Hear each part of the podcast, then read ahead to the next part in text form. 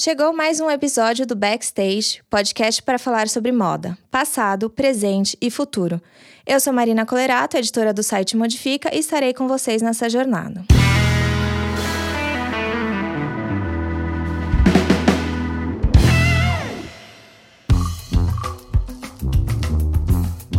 Estamos em mais um backstage e dessa vez quem está comigo é a Dai Molina. Ela é stylist e ativista.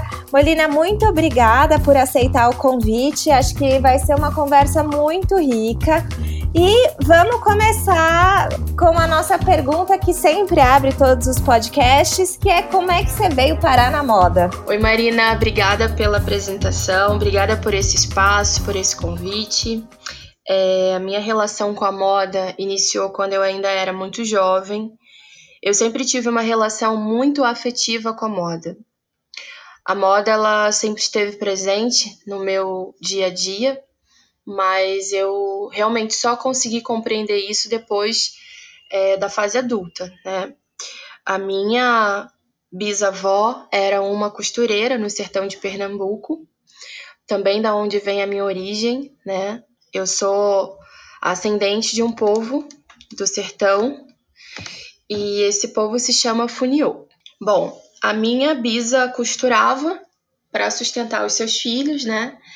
Num dado momento, a minha avó, ela foi meio que sequestrada, né? Tipo, a gente sempre fala assim, é, porque realmente é uma coisa muito delicada, mas a minha avó, ela teve uma relação muito difícil no início da vida dela, porque a mãe costurava.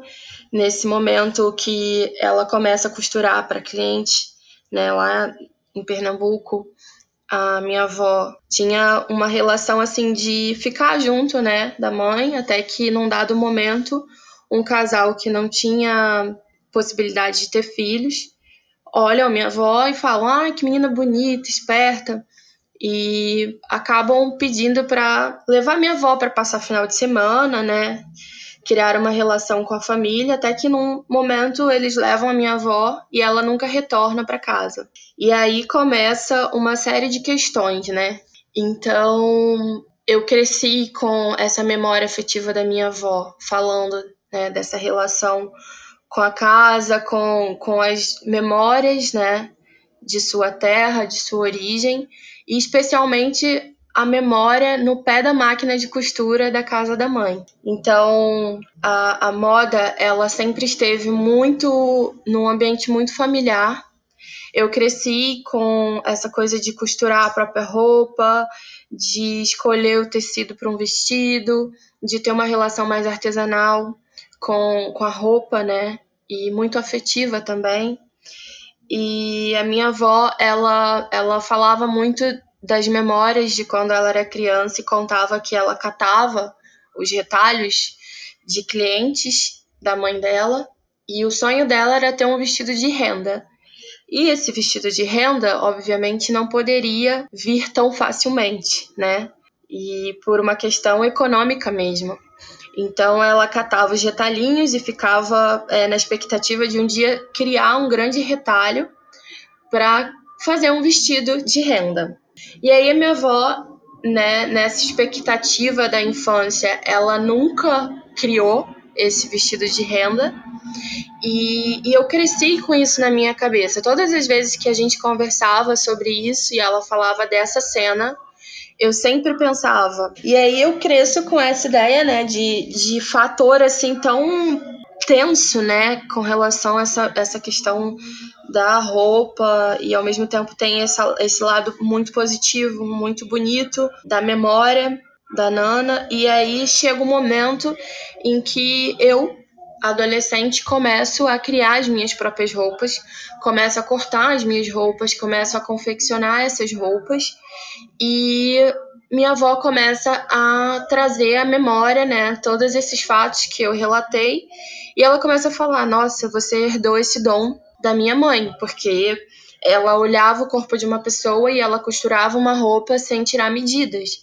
E até hoje eu sou assim. Eu sou zero técnica. Eu olho para alguém e penso, eu sei exatamente o que essa pessoa veste e eu não, eu tento é, deixar esse lado intuitivo continuar existindo, sabe? Embora eu tenha essa relação com a técnica, eu acho que o lado intuitivo é uma coisa que grita muito forte dentro de mim. E eu me permito sempre sentir quando estou criando, quando estou pensando, quando estou executando algo que envolve essa temática da moda. E aí, assim, é, eu, não, eu não tinha o desejo de trabalhar com moda, eu não tinha vontade de entrar no mercado de moda, nesse mercado convencional. Eu sempre fui muito crítica à indústria da moda e o que isso proporcionava na vida das pessoas.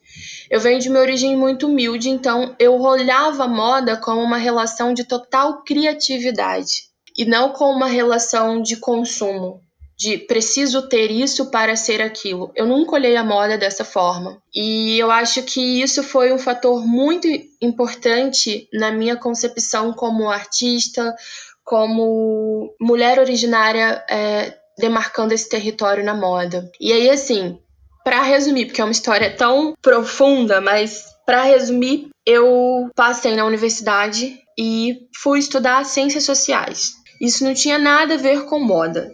Só que quando eu chego na universidade, eu percebo que para me manter na universidade eu preciso trabalhar. E para garantir o meu sustento, é, as passagens, enfim, a minha sobrevivência na, na universidade, ela tinha uma relação total com o fato de eu ter que trabalhar para me manter ali. E aí, um amigo meu do Pará me faz um convite para que a gente possa trabalhar com figurino num ateliê. Então, minha relação com a moda começa de fato profissionalmente aí. Eu tinha 17 anos e eu começo a trabalhar nesse ateliê de figurino e a partir daí eu começo a flertar com os editoriais de moda. Me dou conta que é, o que eu produzia no figurino era muito legal, mas eu não vou para a área do teatro. Eu começo a pegar aquelas roupas e brincar com meu amigo no ateliê, fazer fotos e criar coisas muito loucas e diferentes. E eu me dou conta que eu amo aquilo, eu amo produzir a história da roupa, eu amo contar algo através desse olhar. E aí eu, enfim, tive a oportunidade de ir para a Argentina em 2010. E aí eu comecei a estudar e fazer o styling para alguns editoriais e revistas de lá da Argentina. Na Argentina eu trabalhei com algumas revistas em colaboração freelancer, como Las Rosas, Olalá, que é uma revista muito antiga lá na Argentina, eu acho que não existe mais. Entre outras revistas e, enfim, trabalhos autorais com artistas também indígenas, argentinos também. Então, enfim, foi um, um pontapé, digamos assim. E dali por diante eu vim trabalhando com moda, desenvolvendo editoriais e campanhas. E aí o meu retorno para o Brasil também foi é, esse retorno é, de mergulhar nas pesquisas e enfim, e esse período eu trabalho como stylist desde então. E há quatro anos eu fundei uma marca que se chama Nalimo, que é uma marca minimalista com uma proposta sustentável, onde eu também tento trazer essas temáticas para dentro da marca, né, que envolve a questão da pauta antirracista, entre outras questões e problemáticas né, que eu vejo na moda. E então antes de criar na Lima, eu também me questionei muito se eu precisava de fato colocar mais uma marca na, no mundo, né? Porque eu acho que já tem muitas. Mas eu entendi que nenhuma dessas contemplava aquilo que eu acredito e defendo. Então eu achei que era muito importante ter sim uma marca, e uma marca autoral, minimalista, e que tivesse essa relação de responsabilidade social e ética mesmo com os povos originários. É, eu ia te perguntar, é, você contou a sua, sua história de como você chegou e uma história bastante familiar, né, nesse sentido dessa relação com a moda. E eu ia, eu ia te, te perguntar exatamente isso, assim, quando você entra na, neste campo da moda é, esse campo criativo enquanto profissional, é, o que mais, o que você sente que destoa ou te choca no sentido de uh, talvez as práticas, uh, as apropriações, como é que. Porque daí eu acho que teve um pulo, eu não sei se é um pulo, né? Mas não sei se pulo é a palavra, mas um caminhar entre a, a Molina que começou né, lá e foi para a Argentina, e a Molina hoje, que, que também leva essa pauta é, dos povos originários, pauta antirracista para frente e por meio da moda. Quando que foi, assim, mais esse start, que eu acredito que sempre esteve com você pela tua fala, mas que realmente foi um impulso de vou falar sobre isso abertamente? Então, Marina, eu sempre tive muito incômodo sobre todas essas questões, né, que a gente conversa aqui sobre todas essas problemáticas da indústria. Eu sempre tive muita, muita, muito incômodo mesmo. Eu nunca fui uma criatura que me importasse, por exemplo, com o look do dia. E isso gerou, no início da minha carreira, muita resistência, porque não resistência da minha parte também, mas muita resistência de outros profissionais que trabalhavam comigo, que falavam assim para mim: "Ah, você precisa publicar os seus looks, você é uma mulher super criativa" a forma como você chega nos bastidores para poder produzir uma modelo importa. As pessoas querem ver como você está vestida, as pessoas querem ver o que você está usando, o que você aposta. E eu olhava para isso e falava, gente, pelo amor de Deus, se eu tiver que fazer isso, eu nem vou entrar nesse lugar, porque tipo, não é sobre o meu look do dia é sobre a minha existência, sobre o quanto eu preciso trabalhar com isso também. E, sobretudo, é sobre a forma como eu enxergo a vida, assim. Eu não quero falar de look do dia.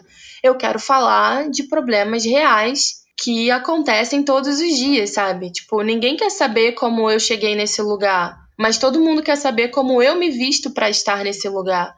E isso é muito agressivo, isso é muito violento. Só que assim, naquele momento eu não conseguia me impor, digamos assim, me posicionar tanto quanto faço hoje. Eu já me posicionava, já me posicionava desde sempre, só que eu achava assim que ainda era uma questão que me, me, me machucava, machucava uma série de questões que eu não acreditava, agredia, na verdade, né?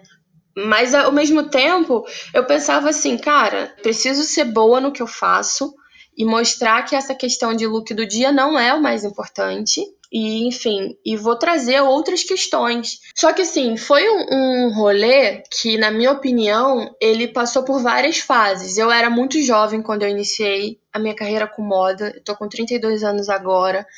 Então, eu tinha 17 anos quando eu comecei a compreender que eu queria trabalhar com moda, mas eu queria fazer algo diferente do que eu via acontecer. E aí, partindo dessa perspectiva, eu compreendo que eu comecei a abrir publicamente as minhas falas, as minhas questões, a forma como eu acreditava que as coisas não deveriam ser desse jeito, ou os questionamentos de alguns anos para cá, né? Uns cinco anos para cá eu comecei a falar publicamente sobre isso e comecei a trazer essas questões mesmo dos povos indígenas. Preciso relatar uma coisa assim super importante que é o fato de não me sentir confortável em falar da minha etnia e da minha origem no início do meu trabalho com moda porque simplesmente existe muito racismo e as pessoas são preconceituosas e eu era chamada, né, por amigos assim que eles acham que isso é carinhoso e depois eles entenderam que não é carinhoso,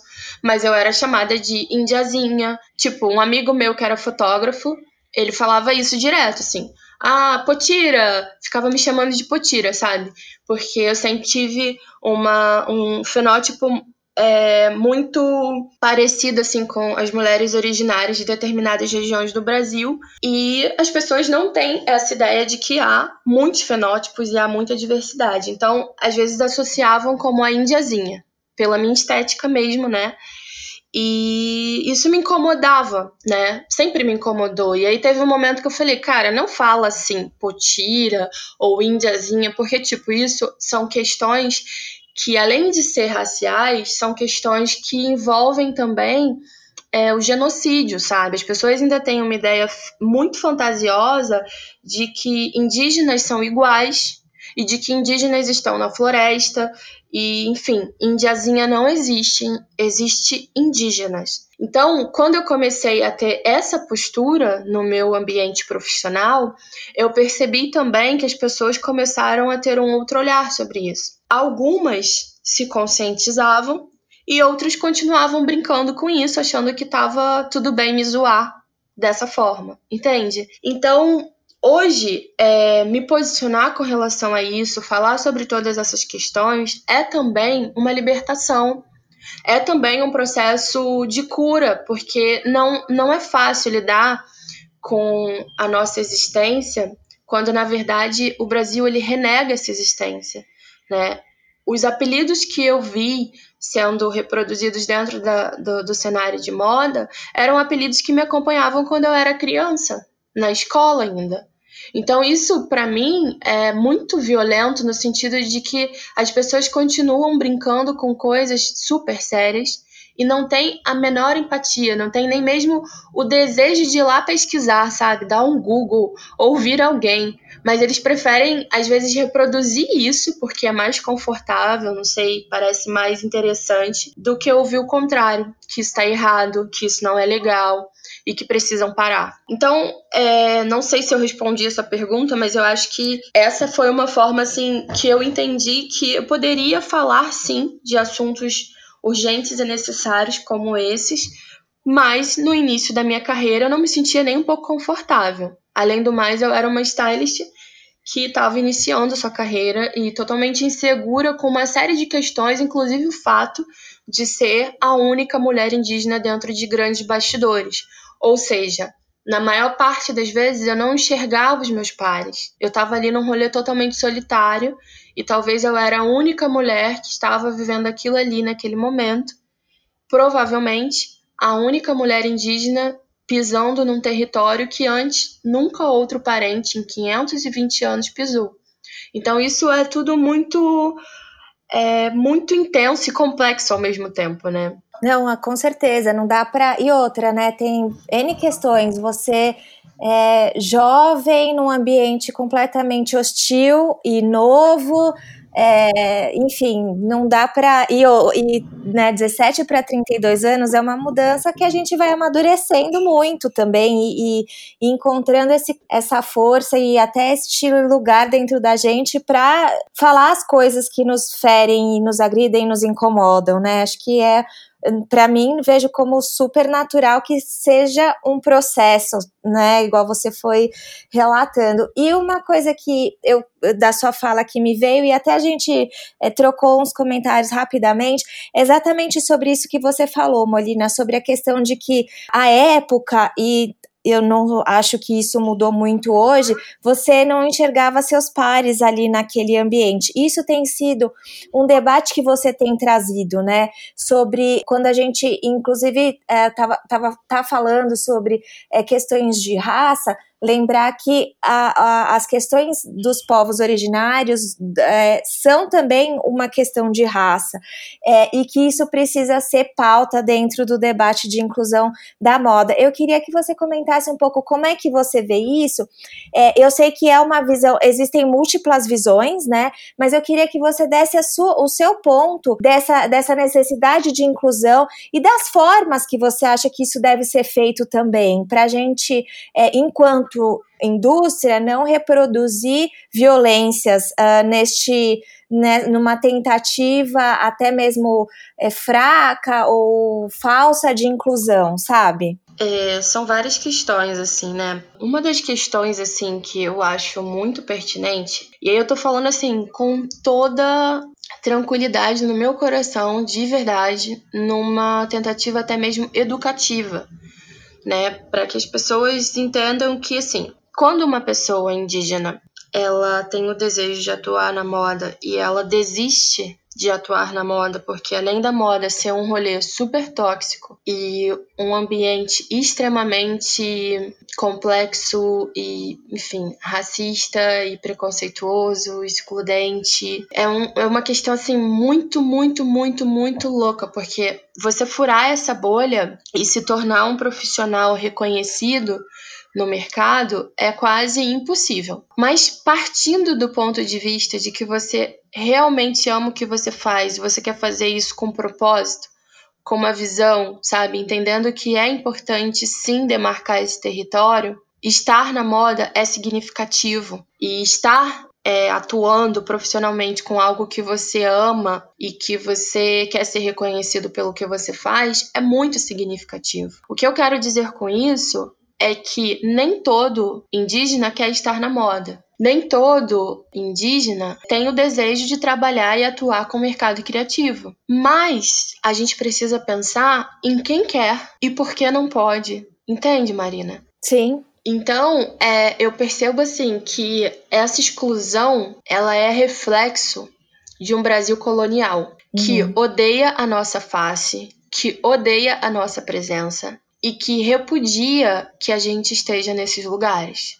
Esse mesmo Brasil colonial enxerga a gente nas matas, nas florestas, nas terras indígenas, mas não na cidade, mas não nos bastidores, muito menos nas revistas. A nossa presença em lugares predominantemente branco e elitizados incomoda muito. E eu sei que, apesar de não ser uma figura que tenha grande número de seguidores, eu tenho incomodado muito, porque acho muito relevante tocar nesses assuntos e falar dessas questões.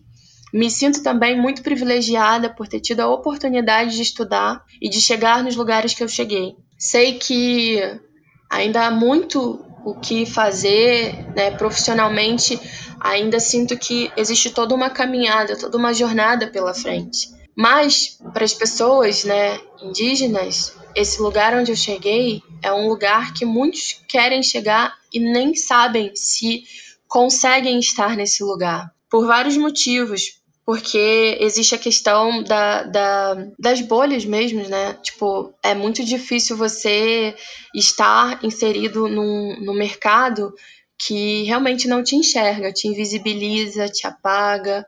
Né? Essa questão da pauta antirracista, por exemplo, gerou em mim muita indignação no sentido de que nós não nos enxergamos nessas pautas. Mas é impossível a gente falar de racismo sem tocar nesse assunto, porque nós também somos vítimas de racismo, assim como o povo preto, né? E óbvio que ter uma capa com talentos pretos na moda é muito significativo.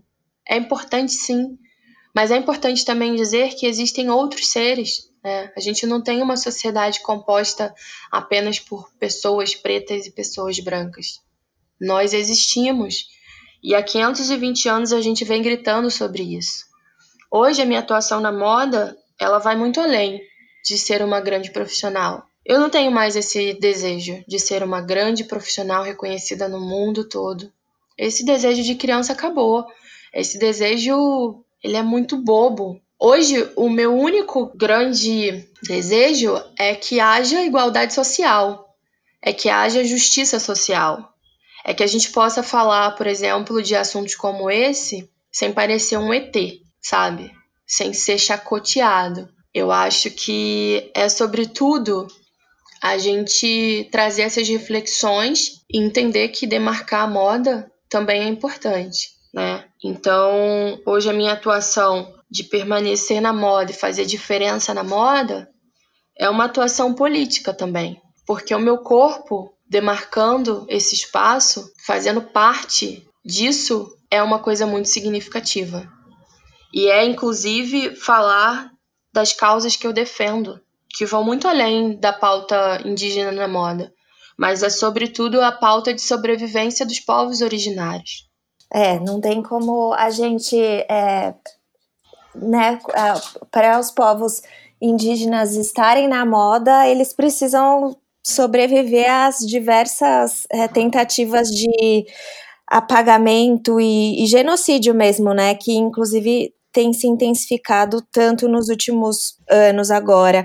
É, e você falou uma coisa que é muito importante, Molina, a gente ressaltar para quem nos ouve e principalmente para quem não é da área, é, e que a gente aqui tenta falar às vezes sobre, é, embora também haja uma certa dificuldade é, disso ser levado adiante, mas é que a, a moda ela é um campo hostil, é, excludente, é, tóxico, né? Acho que você usou todas as palavras é, a gente ri para não chorar, porque você usou todas as palavras que a moda de fato é, né? Eu trabalhei um pouco como, como stylist em backstage de desfile, de revista, e daí você prova um pouco disso tudo, né? E talvez quem tá de fora não consiga nem imaginar o quanto esse ambiente é tudo isso que você falou. E quando a gente é, coloca é, essas questões somadas a você ser indígena, não branco, não dentro do padrão que a moda valoriza, e ainda num país como o nosso, é, é, é muito difícil as pessoas até tangibilizarem a complexidade e a dificuldade disso tudo, sabe? Mas eu queria muito ressaltar essa, essa sua fala, sua, porque às vezes é até difícil a gente dizer em palavras, porque o que acontece por trás dos bastidores, ah, muitas vezes são até coisas que a gente não consegue nem colocar em texto, né? Nem colocar em fala de tão é, agressivo, surreal e, e enfim, uh, fora do comum que é a questão toda. Então, acho importante a gente ressaltar isso, porque quero que também os nossos ouvintes, você falou, ah, não quero ser um ET, né? Não quero mais ser um ET falando disso. Eu acho que quanto mais a gente ressaltar e, e dizer que sim, estamos num campo violento, é, mais as pessoas vão entender a necessidade de esse campo mudar, sabe? É, isso é uma coisa que a gente tem, tem tentado pensar sobre. E aí você tra traz uma questão que eu fiquei pensando aqui também, e talvez você possa comentar. Nestes últimos anos, nesses últimos tempos, você falou, por exemplo, como a, você se sente invisibilizada, né? Como os povos originários seguem invisibilizados, tanto na pauta racial quanto na pauta de inclusão da moda. Mas você sente alguma mudança Bom, você já está nessa trajetória há muito tempo, né? Então, alguma mudança positiva ou não, enfim, alguma coisa que, que tem que você perceba de diferente nessa, nessa tua trajetória, mais pessoas é, acessando estes espaços, qual que é a tua percepção sobre isso enquanto profissional e enquanto ativista também? Não, não há mais pessoas ocupando esses espaços, né?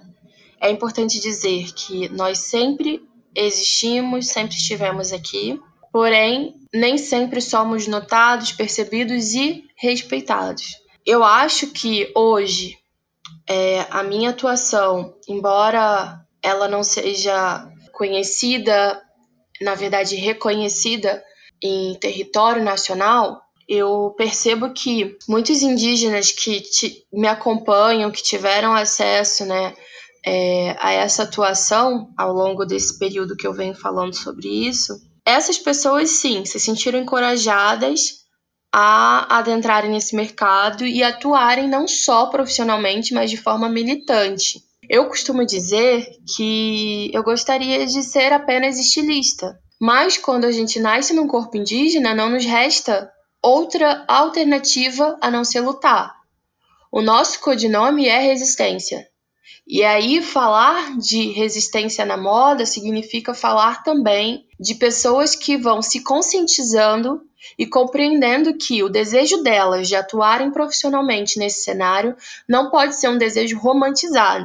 É como dizer assim: você quer trabalhar com isso? Beleza, então para de romantizar essa indústria, para de achar que tudo isso é muito tranquilo e glamorizado e simplesmente arregaça a manguinha e vem lutar. Vem dizer por que, que é importante ocupar esse espaço e vem, inclusive, colocar isso nas suas criações. É, por exemplo, lá no meu Instagram, tem vários indígenas que me seguem e que e são estudantes de moda. E que eu super me abro, não só para tirar dúvidas, mas para incentivar, para encorajar e para dizer que sim, é muito importante ter outros é, indígenas também ocupando esse espaço. E aí uma das questões é que assim, colocar, por exemplo, todas essas reflexões numa coleção é extremamente exaustivo. É extremamente também necessário, né?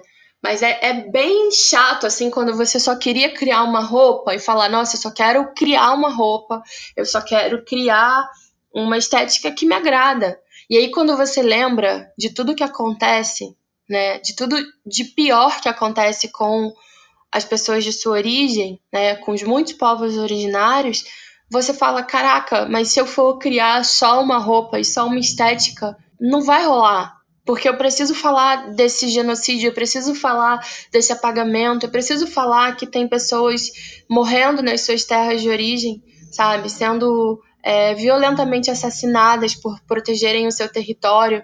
É, as pessoas da minha origem, é, pessoas indígenas, né, de forma geral, já nascem sofrendo. Eu acho que pra gente, é, quando a gente pensa na moda, é, é um negócio assim que pode vir sim carregado de propósito, mas ao mesmo tempo é tão superficial quando a gente lembra que existem é, territórios sendo exterminados, sabe? É difícil pensar, poxa, a gente está enfrentando uma pandemia e tudo que a gente queria era ter paz para poder cuidar dos nossos anciões, de ter recursos para poder enviar para todas as terras indígenas que estão passando por situações difíceis. E aí a gente precisa lembrar que é necessário respirar, sabe? Ter fôlego para lutar. Então nada é fácil, nada é simples, tudo isso é muito desgastante. Embora eu ame muito fazer o que eu faço, tem dia que eu acordo e eu penso, cara, que, que coisa estressante poder ter que lembrar disso, sabe? Ter que enfrentar tudo isso e, e falar, cara, é, eu, eu luto pela minha existência, sabe? Tipo, é, os, meus, os meus parentes estão lutando por sua existência. E aí, quando eu falo de pauta é, antirracista, quando eu falo dessa, dessa inserção dos povos originários também nessa indústria, eu acho que eu falo muito mais no sentido de criar uma visibilidade para essas causas, que são muito maiores, que são muito mais importantes, sabe? É um pouco do que a gente conversou, né? É muito difícil a gente falar dessa inserção do indígena na moda quando na verdade a gente está lutando para que a gente continue sobrevivendo, sabe? E hoje nós somos menos de 1% nesse país, um país originário que foi invadido, foi violado, sabe? E resistir é a única alternativa que a gente tem. Então imagina quão complexo isso é quando a gente olha para essa indústria e pensa, caraca, como é possível ter espaço nessa indústria que não não nos enxerga, uma indústria capitalista, que tipo, a nossa vida vale o quê para essas pessoas, sabe? O que o que faz sentido é, ouvir uma jovem stylist de origem indígena que vai falar de um monte de coisas problemáticas que a indústria não quer ouvir. Então, eu acho que é bem mais difícil do que se imagina, sabe? Então, quando eu criei na Limo e decidi fazer essa ideia, né, da, da marca ser minimalista, era para destruir essa ideia, né, do, do estereótipo imaginário que as pessoas colocam associados aos povos indígenas. Então, muitas pessoas acham assim: ah, mas se você tem uma marca, essa marca tem que ser. Tem que ter um monte de referência de grafismos indígenas e de relação étnica com a sua origem e blá blá blá blá blá. Só que assim, quando eu me proponho a criar uma marca minimalista, é justamente para provocar isso é para dizer que não, peraí, eu sou livre para manifestar a minha criatividade como eu acho importante manifestar. E o fato da minha marca ser minimalista é também uma forma de dizer que, ok, a gente pode fazer aquilo que a gente acha ideal. Não é sobre o seu mundo ideal, é sobre o meu mundo ideal, é sobre o meu olhar sobre isso. Quando eu proponho uma marca minimalista, eu proponho também a proposta de um armário cápsula, né, em que a gente use menos, em que a gente consuma menos, em que a gente tenha uma relação mais responsável com a quantidade de roupas que a gente tem. Então, quando eu coloco a ideia de que não, não faço uma coleção por temporada, eu faço uma coleção que na real ela vem muito do meu processo particular, no meu tempo, entendendo que não preciso estar dentro de um calendário da moda, nem num fashion show.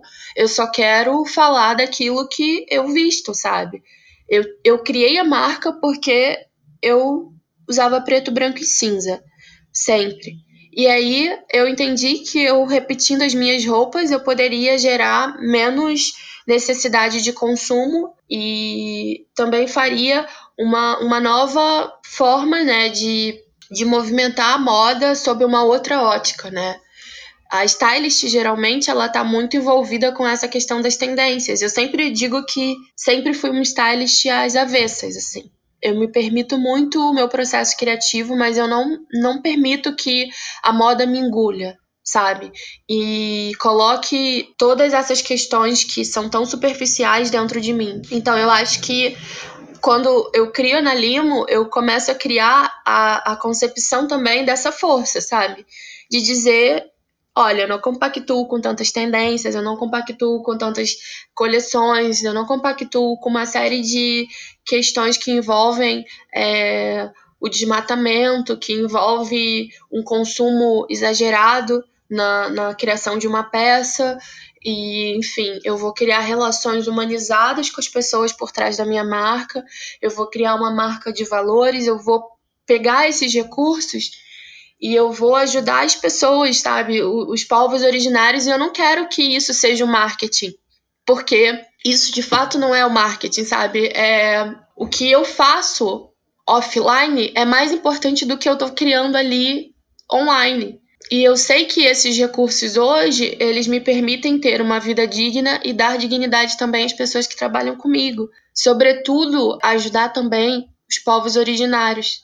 Óbvio que eu não consigo ajudar 305 povos, mas eu posso criar, por exemplo, uma relação com algumas aldeias, terras indígenas e pessoas que trabalham com artesania e falar, olha, eu vou me comprometer com algumas aldeias, eu vou me, prometer, me comprometer com alguns povos, eu vou criar essa relação de conscientização e vou, e vou tentar transmitir o máximo de informações para que as pessoas enxerguem essas populações originárias e para que elas respeitem essas populações originárias e compreendam que sem floresta não vai existir moda, sem floresta não vai existir vida e nem futuro e nem amanhã. Então, eu acho que a Nalimo existe justamente para passar essas mensagens, né?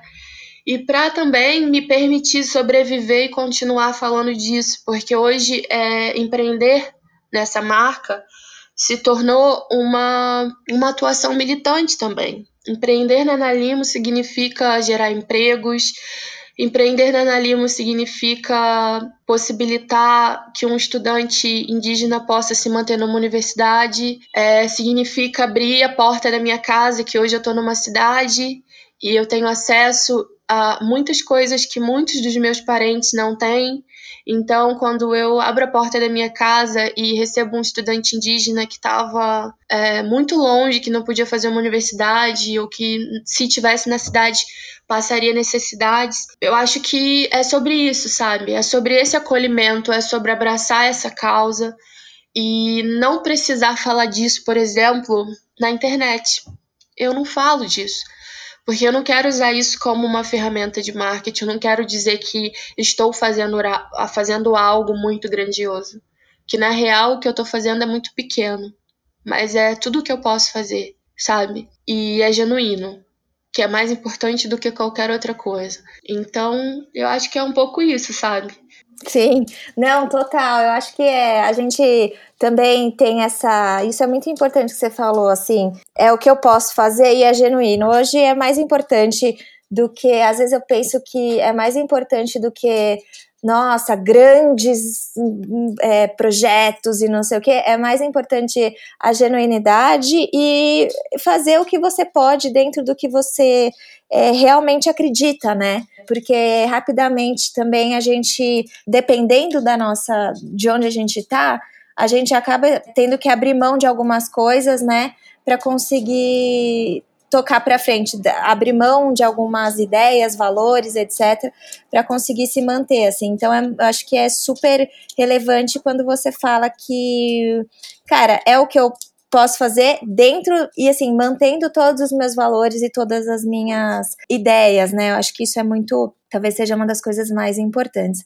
É, Molina, a gente está caminhando para o fim. Eu vou deixar no nosso site o link do seu perfil, o link da Nalimo, tem o Instagram que eu já vi aqui.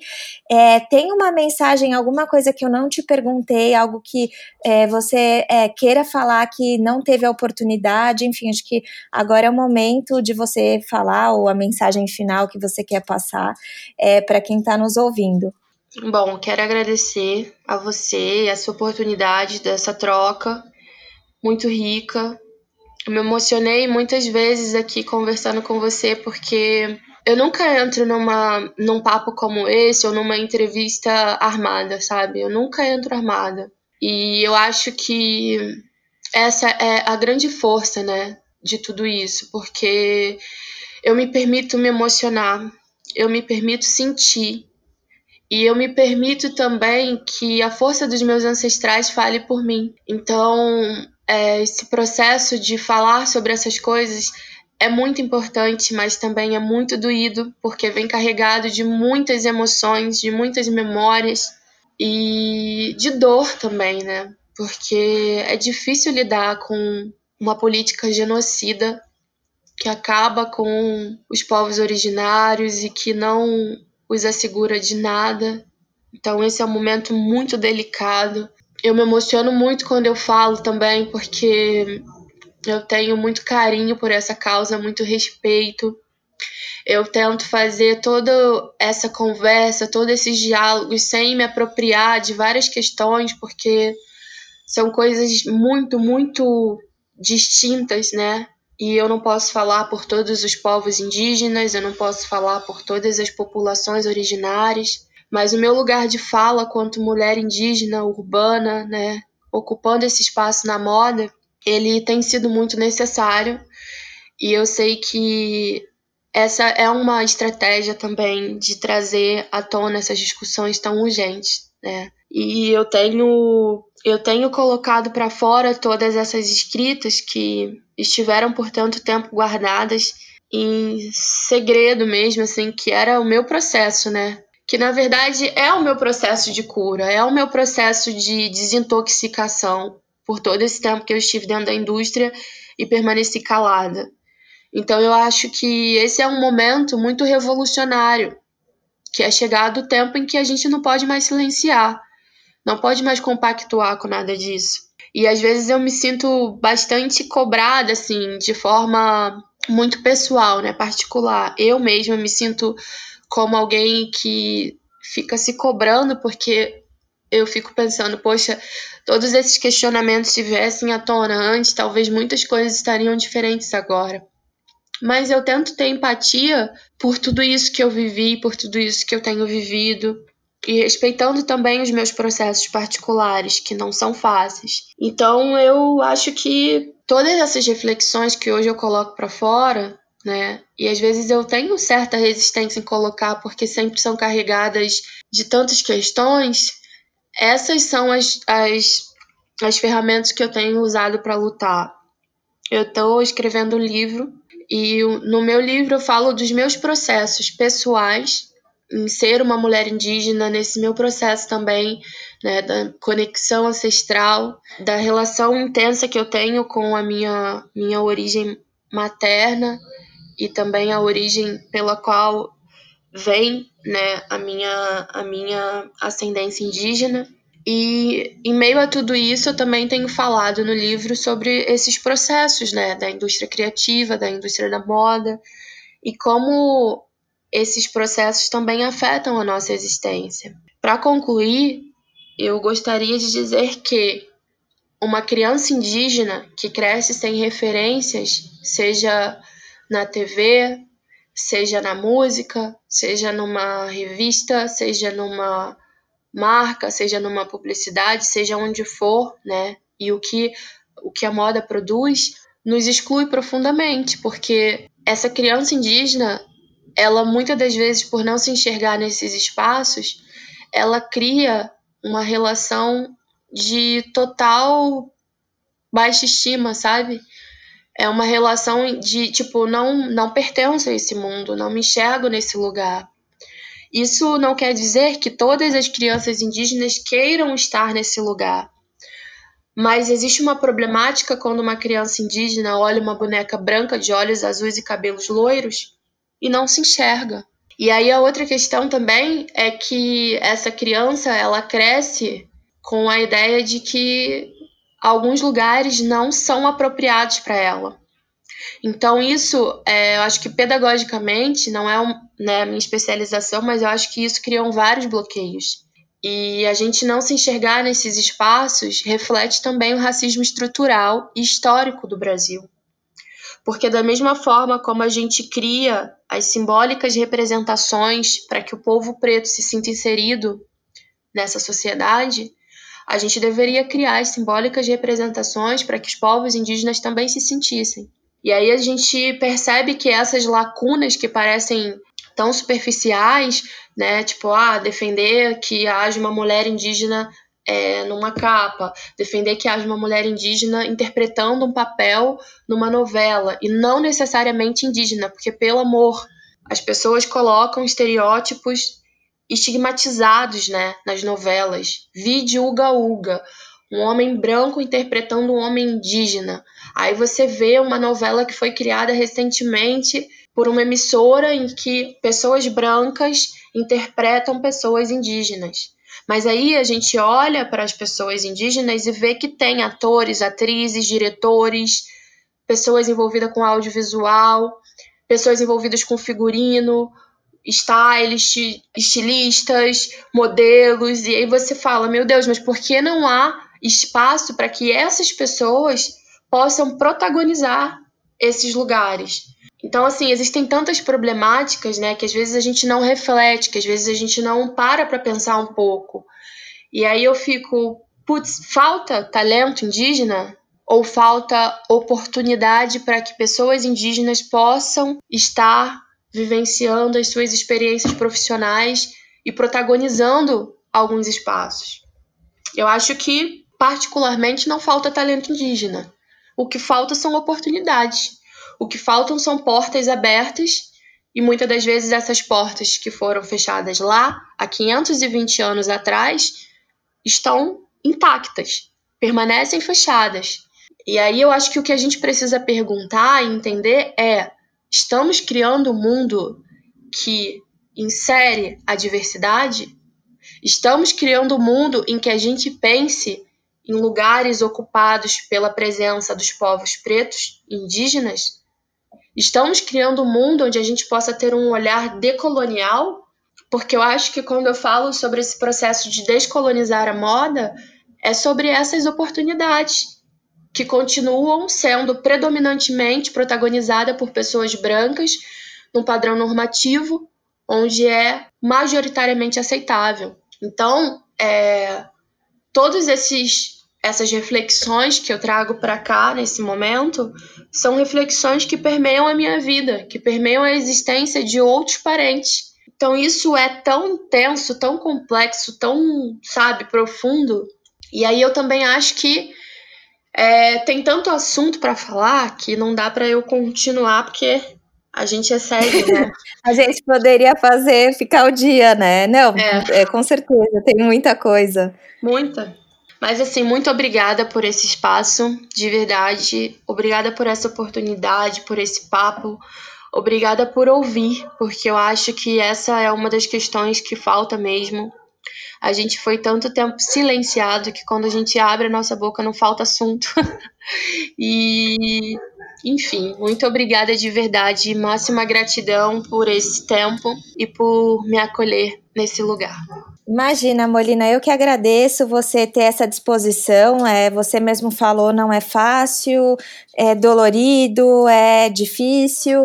É, então, a gente que está te ouvindo aqui, que tem que agradecer pela tua disposição de, de, de falar quando a gente nem precisava, em, em tese, né? A gente nem precisaria mais estar tá falando sobre isso, mas a gente ainda precisa, porque pouco, igual você falou, pouco mudou, né? As portas continuam cerradas e, e na verdade, quando a gente fala é, das políticas genocidas, enfim, a gente está num momento tão urgente é, que não tem como, como não falar sobre. Então, eu, eu agradeço muito.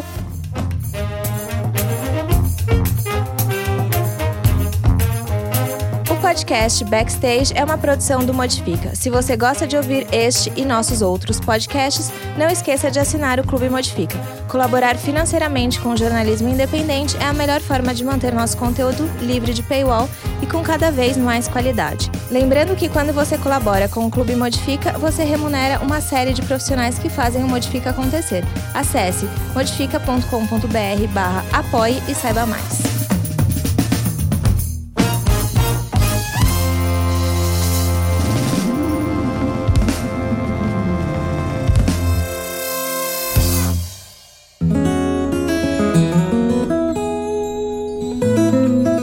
Conheça o Politicamente Incorreto e Ambientalmente também, nosso podcast mensal sobre política e meio ambiente, sempre com pessoas convidadas debatendo as convergências entre Brasília e sustentabilidade. O Politicamente Incorreto e Ambientalmente também faz parte do trio de podcasts do site Modifica.